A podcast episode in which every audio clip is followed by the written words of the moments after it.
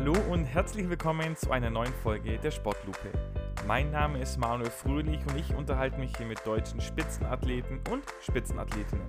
Dabei möchte ich herausfinden, wie sie ticken, wie ihr Alltag aussieht und was gerade ihre Sportart so besonders macht.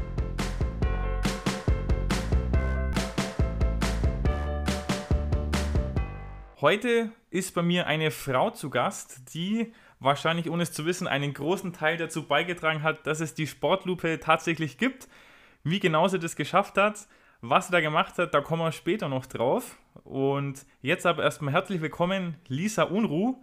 Lisa, ich freue mich sehr, dass du dir die Zeit nimmst für die Sportlupe. Und die erste und wichtigste Frage natürlich, wie geht's dir denn? Ja, äh, vielen Dank, dass ich da dabei sein darf. Und äh, ja, mir geht's ganz gut. Okay, ähm, freut mich, freut mich. Ich glaube, wir erwischen dich gerade in der Schweiz. Was genau treibst du denn in der Schweiz? Genau, ich bin hier in Lausanne und ähm, also am Genfer See, richtig schön hier. Außer das Wetter, das Wetter ist leider grauenvoll, aber äh, naja. Ähm, ich bin beim Bogensport-Weltcup, genau. Genau, jetzt hast du schon äh, angedeutet, was für eine Sportart du machst, richtig? Und die erste Aufgabe, die äh, unser Gast, unsere Gästin bekommt, ist immer gleich diese Sportart auf drei Worte runterzubrechen, also ganz simpel die darzustellen. Was wäre das denn bei dir? Ähm, Bogen, Pfeil und Scheibe. Okay, gut. Du hast, du hast gesagt, Bogensport, das trifft, glaube ich, sehr, sehr gut. Da können sich die, die meisten was vorstellen. Und natürlich die Frage, die sich mir als Laie stellt, ist, wie sieht denn so ein Bogen genau aus, was ihr habt? Weil ich kenne natürlich den aus den Western-Film, in dem die Indianer hat mit einem gebogenen Holz und irgendwelchen Bändern, aber ganz so wird es ja bei euch nicht sein. Nee, bei uns ist ein bisschen mehr Hightech dran. Tatsächlich, ähm, mein, also der Bogen besteht an sich aus zwei Teilen, nämlich aus einem Mittelteil und den Wurfarmen, die dann noch raufgesteckt werden, sozusagen das, was so, was sich so biegt. Und äh, das besteht so im Großen und Ganzen aus Aluminium und Carbon. Und ähm, genau, es, es, es sieht nicht mehr so altertümlich aus, nicht so traditionell wie zum Beispiel ein Robin Hood-Bogen oder ein Langbogen oder sowas. Bei uns ist alles hochtechnisch geworden, alles, überall wird alles rausgekitzelt. Wir haben sogar auch, also es nennt man tatsächlich auch bei uns so Tuning-Lehrgänge, so wie Autotuning. Das gibt es bei uns auch, um das Beste, Bestmögliche nochmal rauszukitzeln, dass der Pfeil immer schön gerade fliegt und da kann man echt viel machen und äh, ja, genau, so ungefähr kann man sich das vorstellen. Und achso, der Bogen an sich ist ungefähr so groß wie ich. Ich bin 1,80 groß. Genau. Wie schwer ist der dann, wenn du sagst, der ist 1,80 groß, ist ja ein Riesenteil, das du da in der Hand hast?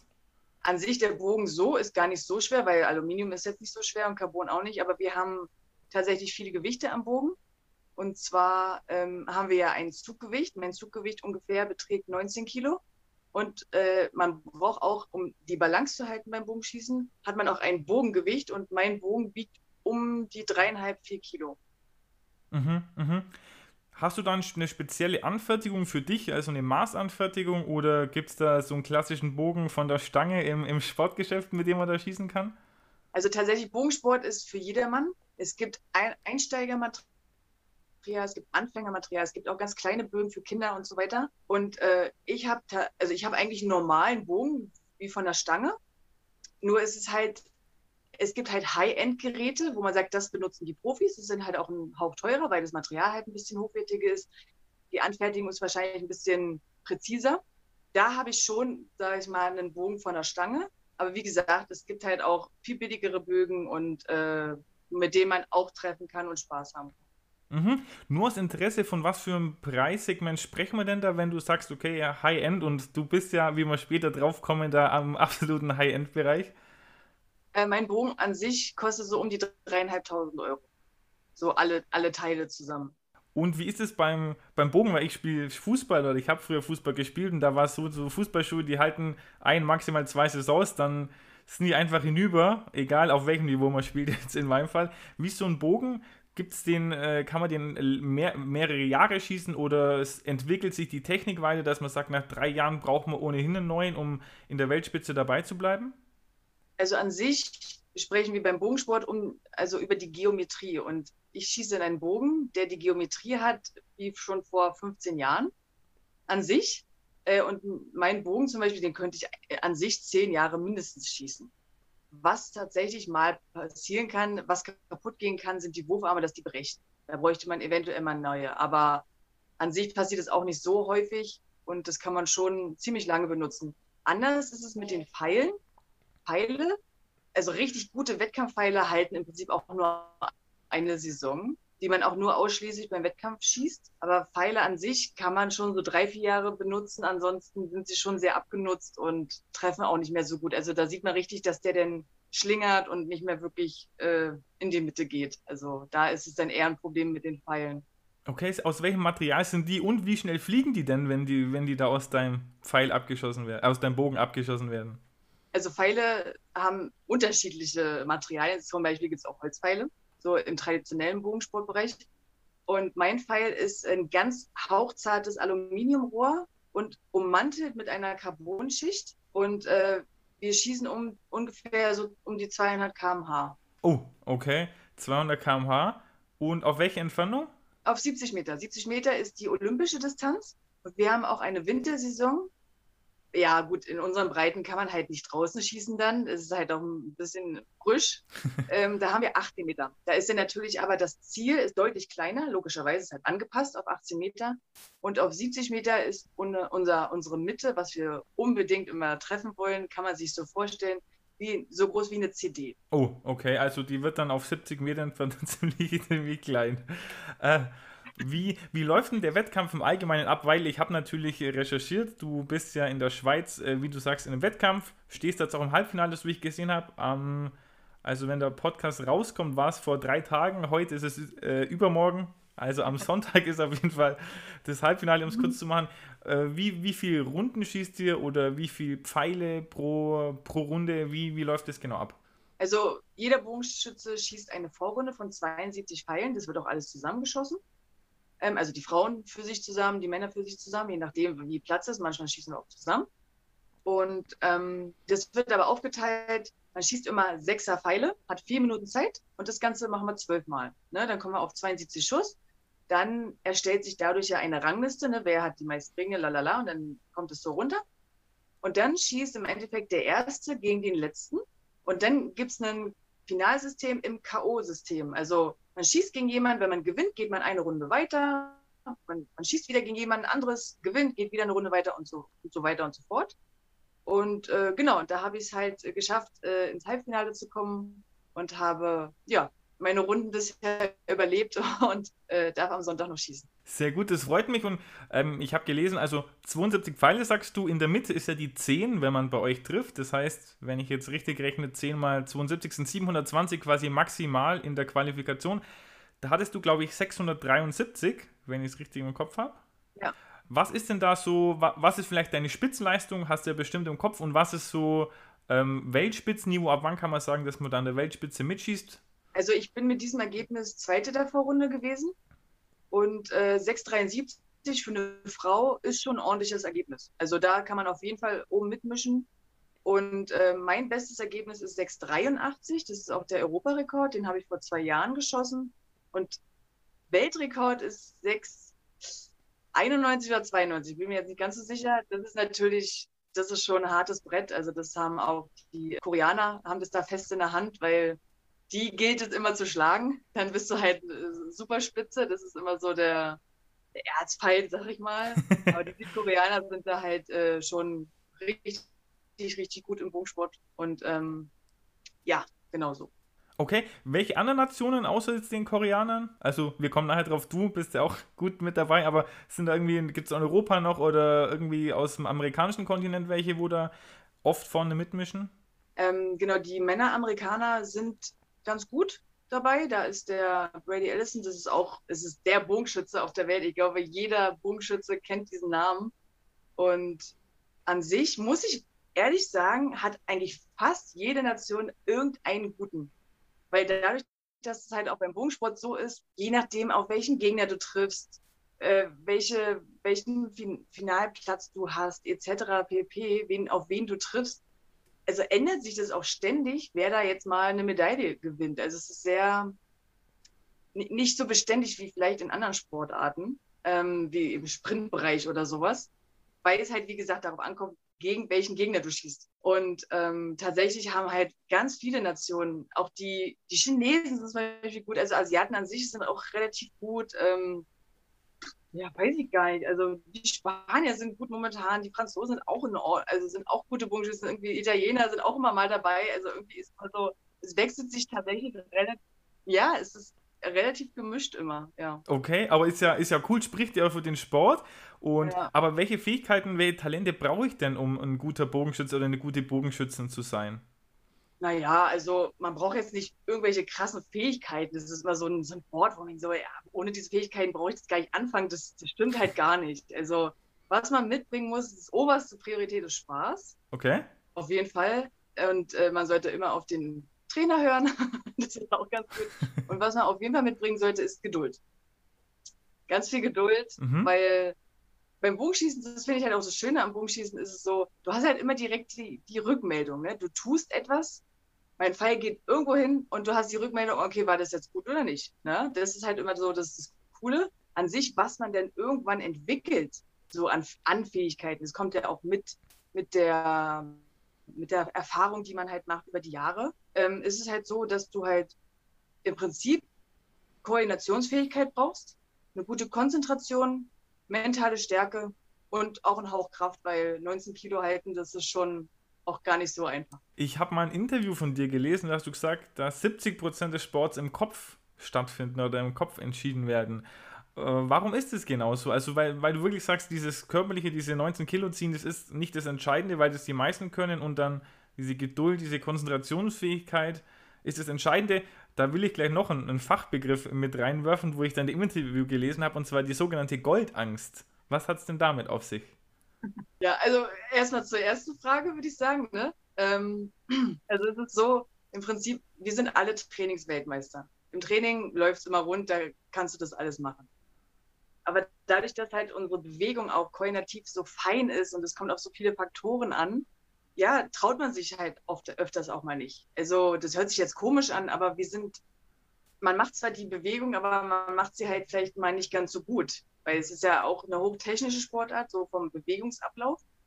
Und ähm, ja, du musst es auch spüren, du musst es wollen, du musst die, das Selbstvertrauen haben, es zu tun. Und äh, wenn du halt in so einem Finale stehst, äh, ganz viele Zuschauer, dann bist du sehr aufgeregt, alles zittert, alles wackelt und du musst aber sagen, ist mir jetzt egal. Ich mache das jetzt hier, ich mache mein Ding, ich fokussiere mich nur auf mich, fertig. Und das ist halt auch so das Schwierige, das ist so wie wahrscheinlich beim Boxen, man kann kein K.O. erzwingen. Und äh, ja, deswegen denke ich einfach, dass 70 Prozent schon im Kopf stattfindet weil im Prinzip schießen können wir alle. Nur wir müssen aber auch im richtigen Moment machen.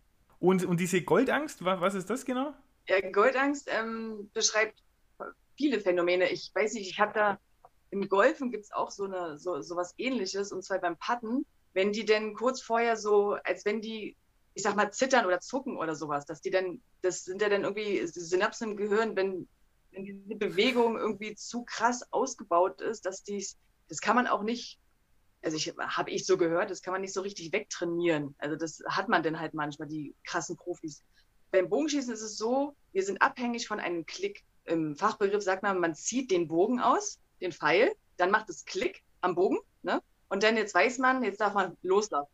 Wir sind so abhängig von diesem Klick, dass man da manchmal eine Angst entwickelt, man kann nicht durchziehen, also man, man schafft es nicht über diesen Klick hinaus. Man, wenn man Feuer loslässt, bringt es halt auch nicht so viel. Das ist halt Problem.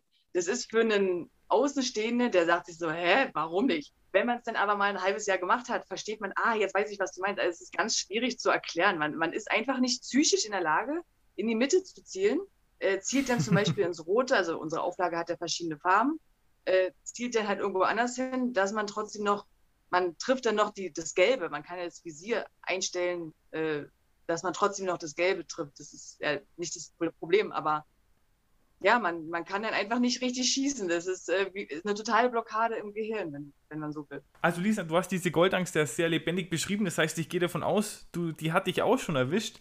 Ist es dann häufig der Fall oder nur alle paar Jahre? Wie, wie kann ich mir das vorstellen? Tatsächlich hatte ich noch nie Goldangst. Ähm, ich erzähle es auch nur vom Hörensagen.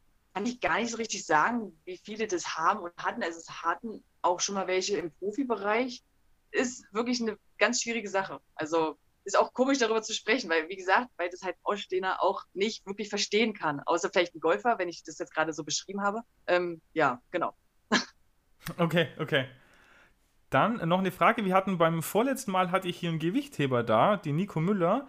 Und beim Gewichtheben ist das Thema Doping relativ also ein relativ großes Thema, weil es da immer wieder Vorwürfe gibt. Wie sieht es bei euch aus? Ist es bei euch ein Thema oder bringt es ohnehin nichts, weil ja der Großteil wirklich eine, die mentale Komponente dann ausmacht? Also tatsächlich, ich bin so glücklich, bei uns macht Doping so gar nichts aus. Also gar kein Thema. Wir haben ultra, ultra wenig Dopingfälle und ganz ehrlich, die Dopingfälle, die wir in den letzten Jahren hatten, waren versehen dass die halt äh, irgendwelche Multivitaminpräparate genommen haben, die tatsächlich verseucht waren. Und äh, der irgendein anderer, ich glaube, der war aus Mittelamerika, der hatte irgendeine Creme genommen von, von seinem Physio, da war so ein bisschen, was waren da drin? Also irgendwie Steroide oder so Zeugs, ich weiß es nicht mehr genau äh, macht tatsächlich gar nichts aus. Also es ist auch wirklich schwierig bei uns zu dopen. Das kann man halt höchstens mit, ich sag mal, Beta-Blockern, alles, was dich ruhiger macht. Alkohol ist, könnte man auch benutzen, aber wir haben halt auch Alkoholtests, von daher bringt es halt auch nichts. Und äh, ja, tatsächlich, Gott sei Dank, in meiner Sportart sind wir alle ganz gut dopingfrei. Sehr gut. Aber jetzt nochmal, habt ihr dann quasi Alkoholverbot während des Wettkampfs, oder? Ja, genau, Alkoholverbot haben wir ja. Okay, spannend. Das habe ich jetzt auch noch nie gehört, dass, dass das verboten ist. Ähm, und zwar finde ich es auch ganz witzig, dass beim Bogensport Alkohol verboten ist, aber bei den anderen Schießsportarten hier, Pistole, Gewehr etc., ist Alkohol erlaubt. finde ich interessant. aber na gut. Traditionell erwachsen aus den, aus den Schützenheimen auf dem Dorf. ja, bestimmt. okay, Lisa, jetzt haben wir schon viel über die Sportart gehört. Aber die Zuhörer, die fragen sich natürlich auch, warum du heute hier sitzt. Und wie ich das immer mache, stöbe ich da ein bisschen in den, in den Biografien, in den Erfolgen meiner Gäste. Und bei dir natürlich, ich denke mal, das, was alles überstrahlen wird, ist der Silbermedaillengewinn der Olympischen Spiele von 2016 in Rio de Janeiro. Und, aber darüber hinaus, du bist Hallenweltmeisterin, Hallen-Europameisterin, Europameisterin draußen. Die World Games 2017 hast du gewonnen und ich habe gelesen, auch im Feldbogenschießen bist du Weltmeisterin. Ganz, ganz äh, oberste Kategorie. Da fällt mir gerade noch eine Frage ein. Und zwar, dieses Feldbogenschießen, das ist auch nochmal eine extra, extra Sportart. Ja, das ist auch nochmal extra, genau. Also die äh, Disziplin nennt sich Feldbogen. Der Bogen an sich ist aber nicht anders. Also das, der Bogen, ich benutze denselben Bogen für die Sportart. Nur es ist, ähm, ich sag mal, ein bisschen naturfreundlicher. Und zwar Feldbogenschießen findet halt im Wald oder auf Feldern statt. Dort gibt es unterschiedliche Distanzen, die unbekannt sind. Also man muss dann schätzen, wie weit die Scheibe weg ist und dann schießt man darauf und versucht halt bestmögliche Ringzeit zu erreichen. Die Scheiben stehen auf Bergen, also man schießt hoch und runter. Also es ist halt echt eine ganz andere, ein ganz anderes Schießen und macht auch unheimlich viel Spaß. Und äh, das finde ich halt auch so schön am Bogenschießen, dass halt wirklich für jeden was dabei ist. Mhm. Ich, ich habe einmal in, im Urlaub war ich auch mal, das war so, so ein Mini-Bogenschießen, auch in so einem Wald, da hat man auf so Ziele im Wald geschossen, auch mit einem ganz einfachen Bogen. Also ich fand auch, dass es damals sehr, sehr viel Spaß gemacht hat. Ich kann mir echt mhm. vorstellen, dass es dann auch natürlich auf einem professionelleren Niveau, wenn man sich da wirklich dann verbessert äh, und besser wird, auch umso mehr Spaß macht. Aber jetzt zu dir. Wir wollen jetzt mit dem Sportlupen Schnellfeuer starten. Das ist eine Schnellfragerunde, wo du dich für eine Seite entscheiden bist du bereit? Ich bin bereit. Sehr gut. Dann fangen wir an. Film oder Serie? Film. Süß oder salzig? Salzig. Berge oder Meer? Meer. Bist du ein Frühaufsteher oder Nachtmensch? Ich bin Frühaufsteher. Sind eure Wettkämpfe dann eher morgens oder eher abends? Wie sieht das aus? Passt es dazu? Beides. Vormittags und nachmittags oder auch Ganztag. Also alles. okay. Team selber kochen oder Team bekochen lassen? Kochen. Was ist dein äh, Leibgericht oder dein bestes Gericht, das du kochst? Also ich liebe es, äh, eine Wokpfanne zu machen mit äh, Brokkoli, also so Gemüse und irgendwie Reis. Das ist immer, finde ich sehr lecker. Das, klingt, klingt auch sehr, sehr lecker. Äh, viel nachdenken oder einfach machen? Mm, ich bin eher so im Nachdenken, glaube ich. okay, okay lieber, oh, spannende Frage, lieber ganz knapp Zweite werden und sich vielleicht ärgern, dass man nicht gewonnen hat oder dann äh, klar Dritte werden?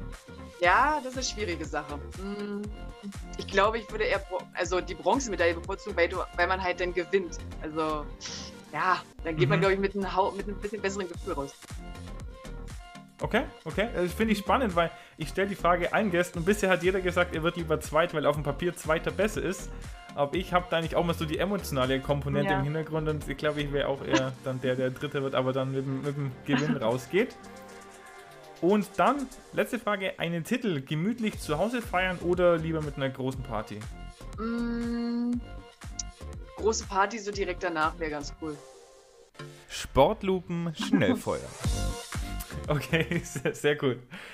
So, Lisa, aber jetzt, äh, wenn wir über dich sprechen, wollen wir natürlich äh, am Anfang anfangen bei dir. Was war denn als Kind dein Berufswunsch? Wolltest du schon immer Bogenschützen werden?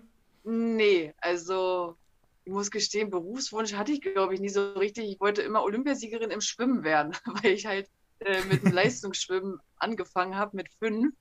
Und deswegen war Bogenschießen in dem Moment noch ganz weit weg. Ich wusste noch nicht, dass ich irgendwann mal Bogenschießen mache. Aber ja, eigentlich wollte ich immer nur Olympiasiegerin im Schwimmen werden. Und, und wie oder wann bist du dann aus dem Becken raus und hat, hat irgendjemand hat dir einen Bogen in die Hand gedrückt und einen Pfeil? Ja, genau, da war ich äh, gerade 13 geworden. Da war, also ich bin halt in der fünften Klasse mit dem Schwimmen auf die Sportschule gekommen. Und naja, nach so anderthalb Jahren, sag ich mal, wäre in der Zukunft die Leistung vielleicht nicht mehr ganz so gewesen, sag ich mal, weil es ja sehr leistungsorientiert ist. Und meine Schwimmtrainer haben mit meiner Mutti gesprochen und meinten so, ja, schick sie doch mal zum Bogenschießen, die ist doch schön groß und die suchen auch Leute. Und dann habe ich ihr erstmal einen Vogel gezeigt, weil ich so dachte, äh, nee, ich möchte eine vernünftige Sportart machen. Äh, ja, gut. ich war damals schon sehr groß. Ich habe dann äh, gesagt, naja, Volleyball ist ja auch ganz lustig.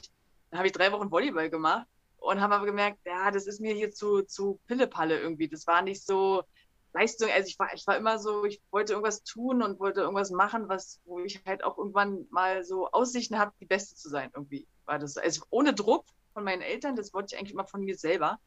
Naja, auf jeden Fall habe ich dann doch Bogenschießen ausprobiert und muss sagen, ich habe mich so verliebt. Du fängst halt an mit einem Terraband, äh, dass du halt einfach stumpf so ein bisschen den Bewegungsablauf lernst. Und als ich dann das erste Mal wirklich einen Bogen in der Hand hatte und einen Pfeil geschossen habe, oh, oh mein Gott, es war so toll, es war einfach ein tolles Gefühl, das dann so zu übertragen, ja. Oh, das war, das war richtig gut, ja. Oh, das, das klingt mega spannend. Wo, wo, wo kann ich jetzt, wenn ein Zuhörer, eine Zuhörerin einen Bogen schießen will, wo wäre denn da der beste Anlaufpunkt? Also dann im, im Schützenverein vor Ort oder, oder was würdest du da empfehlen? Ja, genau. Also tatsächlich Bogensportvereine gibt es in Deutschland ohne Ende und es gibt immer einen in der Nähe, also überall in Deutschland in der Nähe. Garantiert, muss man einfach nur googeln. Ähm, und das würde ich sagen, macht auf jeden Fall immer Sinn, weil manche Leute, die kaufen sich halt auch zum Beispiel, was ich jetzt nicht verkehrt finde, gar nicht, aber die kaufen sich dann einfach so einen Bogen und wollen dann halt so ein bisschen im Garten herumballern. Da, da muss ich gestehen, wäre es schon deutlich sinnvoller, vorher sich den Bewegungsablauf mal ähm, einüben zu lassen, wenigstens so ein, zwei, drei Monate. Dann kann man das ja zu Hause im Garten machen, wenn man einfach keine Zeit hat, äh, zum Vereinstraining zu gehen oder sowas. Aber da kann halt auch was passieren. Ne? Das, also der Bogen ist an sich keine Waffe. Aber wenn man will, könnte man auch mal zum Nachbarn, ups, rüberschießen. Das will man ja auch nicht, ne? Und, also, äh, äh, alle, genau. die, die ja interessiert sind, lieber zuerst zum Verein, bevor sie im eigenen Garten die Vögel vom Himmel runterschießen oder noch schlimmer den Nachbarn erwischen. Genau. Also, das, das können wir auf jeden Fall schon mal mitnehmen. Jetzt kann ich das gleich noch erzählen warum denn du mich zu, zum Podcast inspiriert hast. Und zwar, ich habe dich gesehen 2016, nicht nur das Finale Olympias, sondern auch diese, die Runden davor, die gezeigt wurden.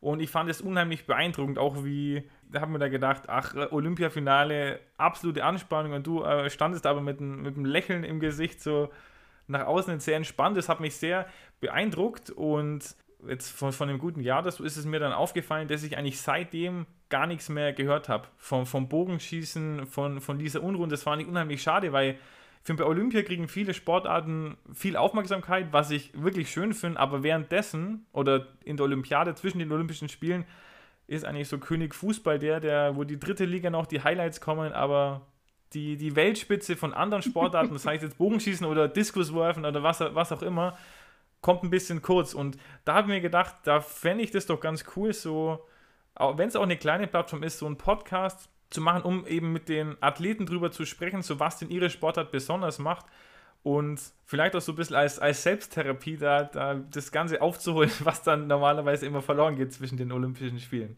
Und so kam es dazu, dass du quasi da ähm, der Ausgangspunkt warst für, für dieses ganze Projekt hier. Ist ja witzig, cool.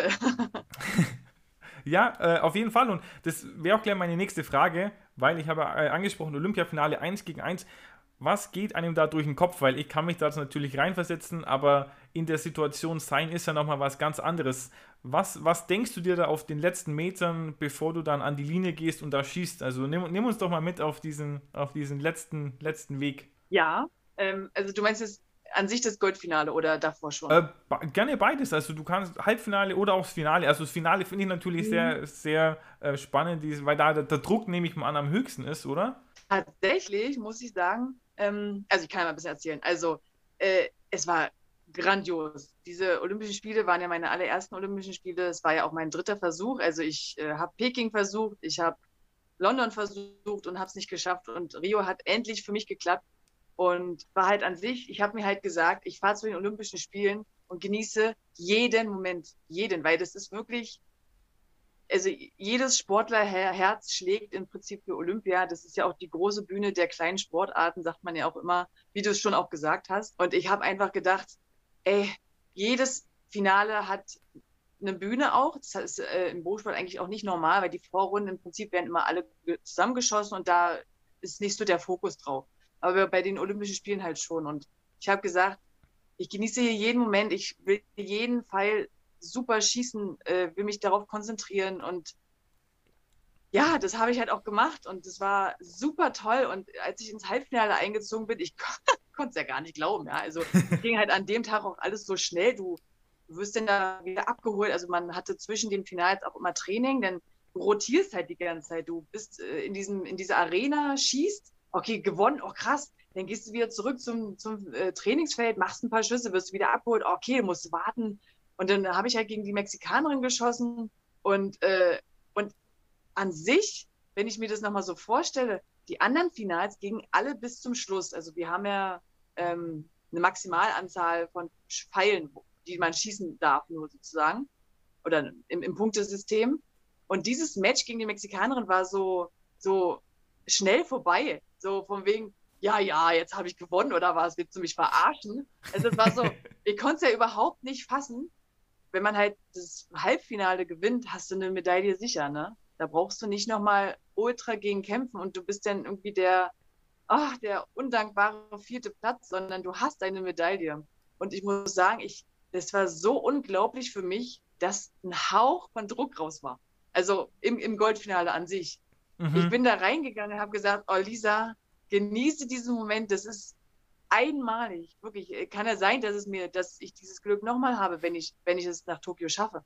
Aber das ist einmalig, in einem Olympia, olympischen Goldfinale zu stehen. Das ist ja unfassbar, ja. Und das habe ich auch gemacht. Ich habe alles genossen. Ich äh, habe mich gewehrt gegen die Koreanerin. Ich habe sie nicht einfach so Pille-Palle, sag ich mal, äh, davon wehen fliegen lassen, sondern ich habe da auch ein bisschen Gegenwehr gestartet und es, ja, es hat einfach, es war so toll. Es, ich, ja, ich habe wenn ich daran denke, habe ich immer noch einfach nur ein Schmunzeln auf, auf dem Gesicht, ja. Also es ist echt, es war toll. Oh, das glaube ich. Also da, da kriege ich richtig Lust, selber im Olympiafinale zu stehen. Ich brauche nur noch die passende Sportart. Aber nee, klingt echt, klingt echt absolut fantastisch. Äh, wo liegt oder wo hängt denn die Medaille jetzt? Also hast du da für die einen Ehrenplatz irgendwo zu Hause oder liegt die im Safe verwahrt, dass er auch nicht, ja nicht wegkommt? Nee, also die liegt bei mir in der, in der Schrankwand so geöffnet, dass ich sie auch ein bisschen sehen kann. Und ja, ich will mich ja daran auch erfreuen. Also so wegschließen sicherlich ja. Okay, ja, sie könnte mir geklaut werden, könnte aber auch nicht, sag ich mal. Es ist natürlich ja, ja. ein großer emotionaler Wert, aber nee, nee, die ist schon bei mir und auch mit den WM-Medaillen, die ist so, ich habe da so eine Schrankwandseite, wo halt die ganzen Erfolge sind und ja, das, sieht immer ganz gut aus bisher. Okay. Sehr gut, sehr gut. Lisa, jetzt für alle, die zuhören und sich denken, ach, wenn ich groß bin, will ich auch mal im Olympiafinale im Bogenschießen stehen. Wie sieht denn dein Alltag aus? Wie trainierst du denn? Also, was für Übungen macht ihr denn da so? Genau, also ich habe eine fünf bis sechs Tage Woche. Ähm, ich trainiere am Tag. Also schießen kann man nur vom Schießen. Also ich äh, schieße tatsächlich sechs Stunden am Tag ungefähr. Ähm, dabei mache ich dann um die 250 Schuss jeden Tag. Und je nachdem, was für ein Tag ist, also montags, mittwochs und freitags ist halt auch Krafttrainingstag. Und Dienstags, Donnerstags und meistens sonntags auch, wenn äh, kein Wettkampf ansteht, gehe ich laufen. Eine Stunde. Und ähm, genau. Also ich hatte das große Glück, bei der, bei der Spitzensportförderung der Bundespolizei zu sein. Ich bin auch quasi, ich bin Polizeihauptmeisterin, bin aber an sich ausschließlich Profisportlerin. Also nach der Ausbildung, die halt auch ein bisschen gesondert ist, ähm, aber wir machen auch dieselbe Abschlussprüfung, also die ist halt einfach nur gestreckt, die, die Ausbildung an sich, äh, sind wir im Jahr elf Monate freigestellt und einen Monat äh, machen wir Praktika an verschiedenen Dienststellen, die wir uns aussuchen dürfen. Und äh, ja, damit wir halt unseren erlernten Beruf halt auch nicht ver ver ver ja, verlernen, sozusagen, dumm gesagt, mhm. ähm, dass wir einfach ein bisschen am Ball bleiben, wenigstens einmal im Jahr, vier Wochen. Und äh, genau, Rest der Zeit darf ich halt äh, in Trainingslager fahren, Wettkämpfe fahren, trainieren, jeden Tag. Und genau, so sieht das aus. Also ich habe auch, wie ich sag mal, jeder normale ähm, 40-Stunden-Woche und genau. Wie, wie lange ähm, macht man den Bogenschießen? Also gibt es da auch so ein Zenit, wo man sagt, irgendwie mit 25, 30, 35 ist so der Höhepunkt und dann geht es tendenziell abwärts und die Karriere klingt aus oder kann man das auch bis ins höhere Sportleralter machen? Also man kann es tatsächlich auch ins höhere Sportleralter machen. Ich meine, ich bin jetzt 33 und ich bin immer noch ganz gut dabei, sag ich mal. Und ähm, im Prinzip, wir haben auch Frauen dabei, die sind schon weit über 40 und die sind immer noch gut drauf. Äh, bei den Männern ist, sieht es tatsächlich ein bisschen anders aus. Da sind mehrere Ältere dabei. Also bei den Frauen ist es eher so im jüngeren Bereich, dass da so um in den Mitzwanzigern sind halt so die, die meisten. Bei den Männern sind die mehr so über 30, Mitte 30. Ähm, mhm. Die machen das halt irgendwie einen Hauch länger. Ich, vielleicht liegt es auch an der Familienplanung, kann ich mir gut vorstellen. Ähm, aber an sich kann man Bogenschießen. Ich habe ohne Scheiß, ich habe mit einem 86-jährigen Mann an der Linie schon gestanden.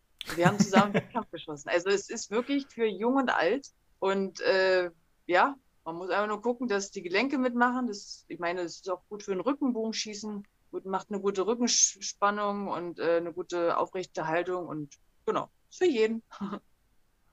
Sehr gut, sehr gut. Äh, ich glaube, bist du für to Tokio bist du schon qualifiziert, oder? Wenn ich es richtig im Kopf habe. Nee, nee, bin ich noch nicht. Also noch wir nicht? haben, okay. nee, wir haben drei Startplätze geholt vor zwei Jahren bei der mhm. WM. Das nennt sich Quotenplätze bei uns. Da darf jetzt nicht jeder einfach hinfahren, sondern es gibt nur 64 Plätze. Und ähm, die werden jetzt noch intern ausgeschossen. Also wir haben drei Qualifikationen also in, in, in Deutschland intern, in unserem Nationalteam. Und da streiten sich momentan sechs Frauen um drei Plätze. Und äh, genau, da muss ich noch weiter kämpfen. Da, bin, da sind wir noch nicht zu Ende. wie wie optimistisch bist du, dass, dass du in Tokio in, am Start sein darfst? Ja, ich bin Grund, äh, grundweg ein positiver Mensch, deswegen äh, ich kann nur mich beeinflussen und ich gebe alles und äh, trainiere fleißig. Äh, die anderen, ja, kann ich nicht beeinflussen und die machen ihr Ding, ich mache mein Ding und genau, dann am Ende werden wir sehen, was, was da rumkommt. Aber ich äh, hoffe natürlich und bin sehr positiv und optimistisch. Okay, das, das freut mich und ich drücke dir auf jeden Fall die Daumen, dass es wieder klappt. Danke. Und jetzt habe ich noch was gelesen im Vorfeld, was mich auch äh, sehr erstaunt hat, und zwar, dass du minus vier Dioptrien hast in der Sehstärke. Ist das richtig? Das ist richtig, ja. Hast du dann Kontaktlinsen oder beim, beim Wettkampf an oder eine Brille und merkst du da dann irgendwie gewisse Unterschiede, dass du eben nicht ohne Brille 100% siehst? Also tatsächlich, ohne Brille bin ich wirklich ein Maulwurf. Also ja. ja, ja, ich bin schon ziemlich blind, sag ich mal. Aber nee, beim Bogenschießen habe ich an sich eine Brille auf. Äh, da muss man einfach nur darauf achten, dass der Steg an der, an der Nase quasi nicht im Weg ist beim Zielen. Aber ansonsten habe ich also keine weder Nachteile noch Vorteile dadurch als andere. Ähm, ja, wenn es regnet, sind dann daher Tropfen drauf. Aber ja gut, wenn es regnet, können auch die Tropfen ins Auge tropfen. Ne? Mhm. bei, bei Nicht-Brillenträgern oder so. Von daher, ja, ist halt so. Gibt aber viele. okay, oh, gut, hat ja bisher auch noch nicht geschadet, wenn man da die, genau. die, Lauf, wenn man die Laufbahn anschaut. Hast du denn irgendwelche Rituale, die du vor einem Wettkampf durchführst? Also Glückssocken, Glücks, Glücksunterwäsche hat man schon hier im Podcast. Hast du da auch irgendwas? Nee, ich habe tatsächlich keine Rituale so an sich. Also ich habe natürlich meine Morgenroutine, die ich halt immer mache. Und die mache ich auch vor einem Wettkampf, klar. Aber an sich habe ich nichts Spezielles. Also ich mag es zum Beispiel nicht, wenn die Zeit drängt. Also ich möchte immer gerne früh genug am Wettkampfplatz sein, dass ich halt ganz entspannt alles machen kann, ganz entspannt meinen Bogen aufbaue, mich entspannt erwärme äh, und dann kann es halt irgendwann losgehen. Das mag ich halt nicht so, wenn das denn so hektisch ist. Aber an sich mache ich habe ich keinen Glücks-BH oder sowas. Sowas äh, habe ich nicht, nee. Oder gibt es bei, gibt's bei dir Lieblingspfeile, dass du sagst, wenn du hast zehn Pfeile und einen hast du dir irgendwie anmarkiert, das ist immer dein, dein Anfangspfeil? Gibt es sowas? Nee, also es, wir schießen die Pfeile tatsächlich aus, weil es da auch Unterschiede geben kann. Aber wie gesagt, beim Wettkampf nehme ich halt auch wirklich nur meine Wettkampfpfeile und äh, ja, die würde ich dann halt auch nur benutzen, klar. Bei denen vertraue ich dann halt auch. okay, okay. Ja, auch, auch cool. Dann noch eine Frage, wie, wie ist denn das Verhältnis bei euch Sportlern untereinander? Also ist, ist man da quasi wie Arbeitskollegen, wenn ihr euch da auf den Wettkämpfen sieht oder, oder entstehen da auch Freundschaften draus? Tatsächlich, Bogensportler sind an sich mega harmonisch. Also wie auch untereinander im Team sind wir, wir spielen immer jeden Abend irgendwie Karten oder gucken zusammen Film. Also wir machen ziemlich viel zusammen. Man kann, also ich würde jetzt sagen, dass wir alle befreundet sind, auf jeden Fall. Da ist es nicht so mega gegeneinander, muss ich sagen, weil nämlich auch zum Beispiel, wenn man gegen jemanden verliert im, im Duell, dann ist es mehr so, man, man schießt im Prinzip immer gegen sich selbst. Weil man kann ja sagen, ja gut, er war jetzt zwar besser, aber ich hätte ja auch besser sein können, ja. Und deswegen ist man da eher immer sauer auf sich selbst, wenn man verloren hat, äh, als auf den Gegner oder sowas. Also das habe ich halt auch vorhin so, so gemeint, dass ich vom, also ich kann halt den Gegner nicht beeinflussen, ich kann es nur bei mir machen oder versuchen. Und deswegen ist Bogenschießen auch so mega fair einfach. Jetzt hast du vorhin schon gedacht, du bist eher ein nachdenklicher Typ. Wie lange hängt dir dann die Niederlage nach, wenn du jetzt sagst, du verlierst da ein Duell, das irgendwie wichtig war oder wo natürlich das Weiterkommen im Wettkampf davon abhängt? Nimmst du dir das sehr zu Herzen und bläst dann zehn Tage Regenwetter oder wie, wie lange dauert es, bis man sich da rausziehen kann? Es kommt immer darauf an, wie ich verloren habe und wie mein Schießen war, wie zufrieden ich damit bin. Also ich kann auch gewinnen und mein Schießen war scheiße, dann bin ich trotzdem so ein bisschen aggro, sag ich mal. Das, das, gefällt mir halt auch nicht. Ich will halt immer beides haben. Ich will gut schießen und aber auch toll treffen, also sozusagen. Also es hängt mir nicht ultra lange hinterher. Also ich habe äh, eine sehr, sehr gute Trainerin und einen äh, tollen Trainer- und Betreuerstab. Da wird dann halt auch ausdiskutiert, okay, woran hat es jetzt gelegen? Okay, woran können wir arbeiten? Also ich bin da halt auch super ehrgeizig und sage, okay, was war jetzt scheiße? Das müssen wir sofort verbessern. Und äh, alles, auch jede Niederlage ist eine Erfahrung. Man macht immer Erfahrung und äh, deswegen nehme ich das sowieso immer alles positiv und sage, okay, jetzt habe ich verloren, bin auch teilweise manchmal sehr, sehr traurig natürlich und also nicht traurig, aber enttäuscht einfach. Ähm, aber es geht weiter. Ne? Es geht ja dann von Wettkampf zu Wettkampf und äh, ich kann mich steigern und verbessern und ja, das ist es halt, an was man halt einfach arbeiten muss. Und das ist ja auch das Spannende. Ich meine, das Leben ist ja auch nicht einfach. Und äh, so ist halt auch, ja, ein Sportlerleben nicht unbedingt einfach. Aber damit muss man halt einfach umgehen. Ich glaube, das ist die richtige Einstellung, weil das ist ja auch vielleicht das, das Gute am Sport. Es, es kommen ja immer wieder Wettkämpfe, man hat ja immer wieder die Möglichkeit, es dann besser zu machen. Das, das macht es dann genau. vielleicht auch einfacher. Lisa, jetzt habe ich noch eine Frage, wo es, wo es wirklich um deine persönliche Meinung geht, weil ich die Diskussion sehr, sehr spannend finde. Das war, glaube ich, letzte Woche. Da, ich weiß nicht, ob du es mitbekommen hast, der Kanute Oliver Zeidler hat da gesagt, dass er diese Olympiaprämie, äh, die von, ich glaube, von der deutschen Sporthilfe wird die gezahlt, die liegt bei 20.000 Euro für die Goldmedaille, dass er die sehr, sehr wenig findet und dass er findet, dass man da noch eine Null hinten hin machen sollte. Dann habe ich nachgeschaut, äh, zum Vergleich, die Fußballer haben für den WM-Titel 2014 300.000 pro Person bekommen, also 20.000 mal 10 plus nochmal 50 Prozent. Wie siehst du die ganze Diskussion denn? Also findest du, dass das auch finanziell belohnt werden sollte, so eine, so eine Goldmedaille, oder steht für dich da der ideelle Wert dann im Vordergrund? Da muss ich jetzt ganz kurz mal nachfragen, von wem haben denn die Fußballer die 300.000 bekommen? Das war vom DFB, meine ich, also das war vom Verband. Ja gut, das ist halt auch eine ganz andere Sache. Ne? Also ich muss ganz ehrlich sagen, ich bin überhaupt froh, dass es die, die deutsche Sporthilfe gibt und die einfach die Sportler halt auch monatlich unterstützt. Da muss ich sagen, bin ich sehr froh drum. Das haben halt viele, viele Nationen gar nicht. Und ähm, ja, das, das ist eine schwierige, schwierige Frage. In anderen Ländern sind die Prämien teilweise auch deutlich, deutlich höher, höher aber die haben nicht so viele Sportler, die Medaillen gewinnen. Das ist halt so, mhm. das, und Deutschland ist halt ein gutes äh, Sportlerland. Die holen halt äh, Medaillen ohne, ohne Ende, also teilweise. Und ähm, da, ja, irgendwann sind halt die Gelder auch alle, sag ich mal. Fußball ist halt einfach eine andere Liga, weil jeder guckt Fußball zu Hause. Okay, ich nicht, aber ich sage jetzt mal so an sich, wenn man, wenn du halt so grob guckst, jeder spielt irgendwie das Kind Fußball oder man guckt Fußball im Fernsehen etc. ist halt viel präsenter durch die Medien halt auch, weil die Medien bestimmen, was läuft im Fernsehen. Wenn die Medien kein Bogenschießen zeigen, ja, dann kann man es halt auch nicht angucken. Ist ja klar. Der Fußballbund kriegt natürlich viel mehr Geld von, von durch Werbeeinnahmen, durch Sponsoring, durch lalala. Ja, das ist halt bei den anderen Sportarten sehr, sehr schwierig, also zu platzieren halt auch, weil sich da halt weniger für interessieren. Sicherlich wäre es natürlich schöner, wenn man mehr Geld für einen Olympiasieg oder äh, Silbermedaille, Bronzemedaille gewinnen würde. Aber ich muss gestehen, ich habe meine Sportart nicht angefangen, um unheimlich reich zu werden, sondern weil ich meine Sportart liebe. Und ich will sie einfach nur ausführen.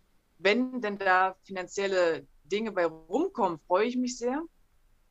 Aber ich muss sagen, es, es ist halt auch schwierig, sich damit zu beschäftigen, weil da kriegt man eh nur Kopfschmerzen, weil im Fußball diese, diese sind halt wirklich so viel krass andere Summen äh, im Spiel als bei uns, mhm. um Gottes Willen, äh, dass ich da gesagt habe, ich konzentriere mich einfach auf mich und auf meinen Sport und äh, ganz ehrlich, alles andere, ja, da habe ich ja eh keine, keine Macht, irgendwie irgendwas zu verändern, so richtig. Okay. Jetzt, jetzt hast du schon gesagt, du, du schaust keinen Fußball zu Hause. Bist du Fan von einer anderen Sportart? Also verfolgst du irgendwelche Olympia-Kollegen dann noch oder Kolleginnen? Ja, auf jeden Fall. Ich habe ja auch Freunde in anderen Sportarten, da bin ich, da fieber ich natürlich auch immer mit. Tatsächlich habe ich nicht so viel Zeit, um irgendwelche anderen Sportarten zu gucken, aber zum Beispiel, ich gucke auch gerne Leichtathletik, wenn WM ist, EM oder sowas. Leichtathletik ist, hat halt auch diese, diese Vielzahl an Sportarten. Das finde ich halt auch mal ganz schön, dass man einfach ganz vieles sehen kann. Aber an sich schaue ich auch gerne Kanu an oder Bahnrad oder sowas. Da habe ich halt auch Freunde und das interessiert mich dann halt auch. Aber an sich äh, schwierig, muss ich sagen, mit anderen Sportarten angucken, weil ja, Tour de France finde ich auch super langweilig, das möchte ich mir auch nicht angucken. Aber an sich habe ich halt auch keine Zeit, irgendwie was anderes zu gucken, muss ich sagen. Okay, ja gut, wenn, wenn die Zeit fehlt, dann, dann wird es eng. Lisa, jetzt sind, wir, jetzt sind wir schon am Ende angekommen. Jetzt gibt es unsere traditionelle Schlussfrage bin ich gespannt, aber ich bin auch optimistisch, dass du da was auf Lager hast. Und zwar die letzte Frage ist immer, ob du den Zuschauern eine Übung mitgeben kannst, die sie zu Hause machen können, die sie quasi Schritt für Schritt zu einem besseren Bogenschützen, zumindest auf dem Papier machen wird. Also kann eine Übung sein aus deinem Training, ähm, irgendwie aus einer Warmachübung, eine Konzentrationsübung, da bist du, bist du ganz frei. Fällt dir denn da was ein auf die Schnelle? Ja, da fällt mir ja sofort ein, und zwar ist es nicht unbedingt eine Körperübung, sondern eine Kopfübung und zwar Meditation. Mhm. Gilt auch nicht nur als äh, Bogensportübung, sondern ohne Witz, Meditation hat mich auch als Mensch, finde ich, weitergebracht. Es hat mich ruhiger ge gemacht, ausgeglichener. Einfach, dass man nicht mehr so viele Gedankenspiele hat, sondern dass man seine Gedanken einfach besser unter Kontrolle hat und dass man einfach, wenn man auch mal eine gestresste Zeit hat, einfach zehn Minuten meditieren, auf seinen Atem achten und schon ist man ruhiger und man ist unten und ja, das entwickelt sich auch.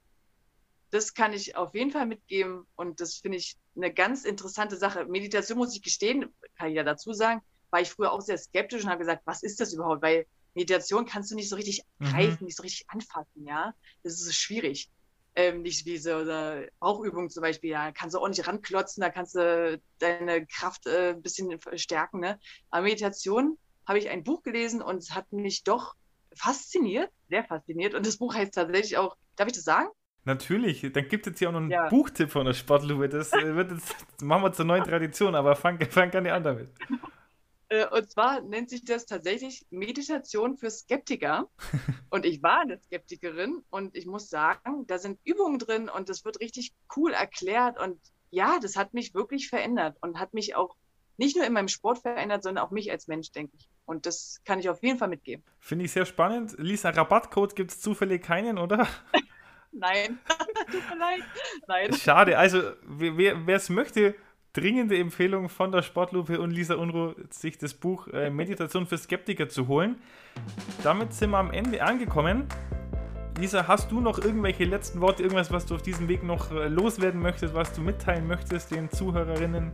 Ja, ich wollte einfach nochmal Danke sagen, dass ich dabei sein durfte und äh, hoffe, dass den Menschen da draußen allen gut geht und dass wir gut durch die Corona-Zeit kommen und dass wir alle versuchen, noch positiv zu bleiben und zu sein. Ich denke, das ist das Wichtigste in der heutigen Zeit, die ja doch recht schwierig ist.